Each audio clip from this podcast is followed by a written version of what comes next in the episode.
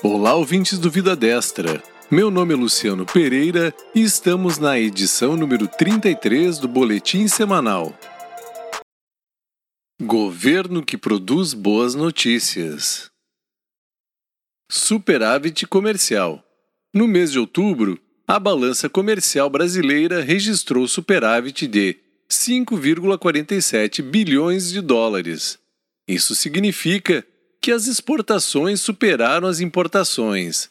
Exportações, 17,8 bilhões de dólares, e as importações, 12,38 bilhões de dólares. Taxigov.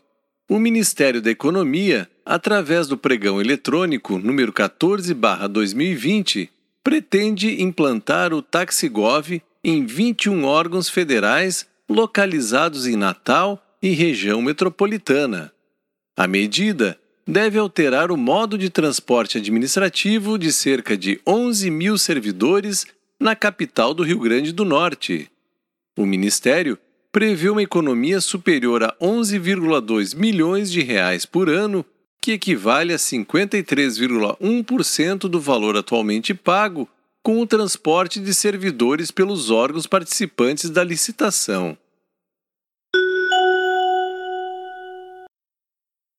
Cursos um acordo de cooperação técnica firmado entre a Secretaria Especial de Previdência e Trabalho do Ministério da Economia e a Secretaria Nacional do Consumidor do Ministério da Justiça e Segurança Pública vai permitir a realização de cursos de educação financeira e previdenciária para a sociedade, na modalidade à distância.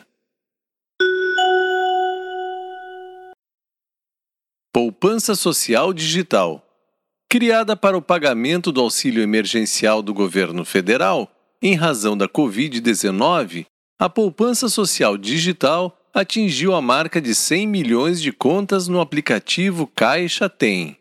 Além disso, Agora, 67 milhões de brasileiros que eram invisíveis têm conta bancária. Benefício Emergencial de Preservação do Emprego e Renda, o BEM.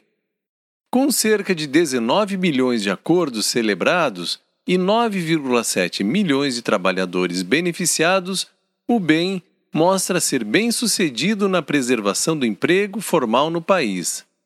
O BEM propõe medidas trabalhistas para enfrentar o estado de calamidade pública decorrente da Covid-19, prevendo a possibilidade de empregadores e trabalhadores firmarem, individual ou coletivamente, acordos de suspensão temporária dos contratos de trabalho ou de redução proporcional de jornada e salários.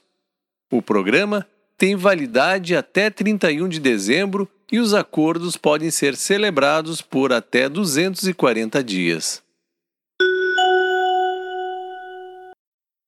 Fundo Geral do Turismo. O Ministério do Turismo autorizou o credenciamento do Banco do Nordeste ao Fundo Geral do Turismo, Fungetur. A iniciativa possibilitará que empresas turísticas paraibanas e de outros estados da região tenham à disposição cerca de 500 milhões de reais para investir em empreendimentos do setor, incluindo o polo turístico Cabo Branco em João Pessoa, Paraíba. Com a inclusão, o fundo totaliza 21 instituições financeiras em todo o Brasil aptas a operar em linhas de financiamento por meio do Fungetur. Turismo o turismo segue dando sinais de retomada nos últimos meses. O setor faturou 12,8 bilhões de reais em setembro, alta de 28% em relação a agosto.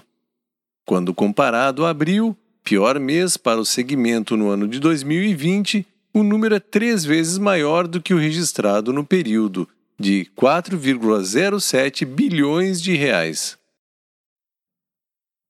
E são essas as notícias de hoje. Até o próximo podcast.